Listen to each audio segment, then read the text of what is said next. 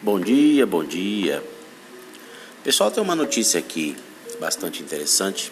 Como sempre, o tema é o tema da moda, né? Coronavírus. um assunto sério.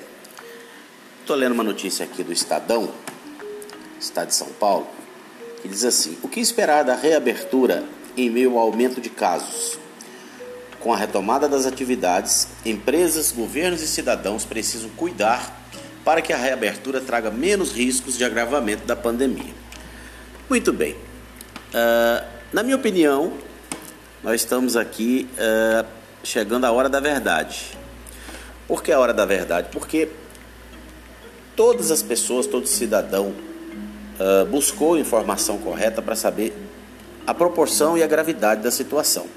Infelizmente, tivemos toda sorte de números maquiados, notícias falsas, manipulação de notícias, uh, uso da, da, própria pandemia em benefício de, de governos e de pessoas. Enfim, uh, e agora chegou a hora de saber se realmente o coronavírus oferece tanto risco assim, porque a população já não aguenta mais ficar em casa.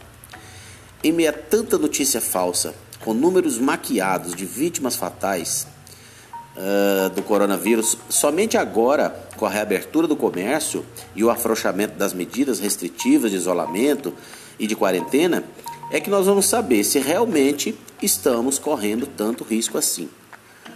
Uh, na minha opinião, é que estamos diante do bicho-papão. o bicho-papão, uh, ah, para quem acha que ele é perigoso quando se é criança, é a pior coisa que existe.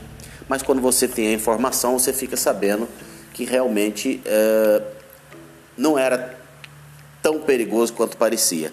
Então, o coronavírus está aí, é uma realidade, vamos ter que aprender a conviver com ele, mas uh, infelizmente ou felizmente o Brasil precisa voltar para os trilhos, senão o efeito devastador, o efeito devastador uh, na economia vai ser pior do que a própria pandemia.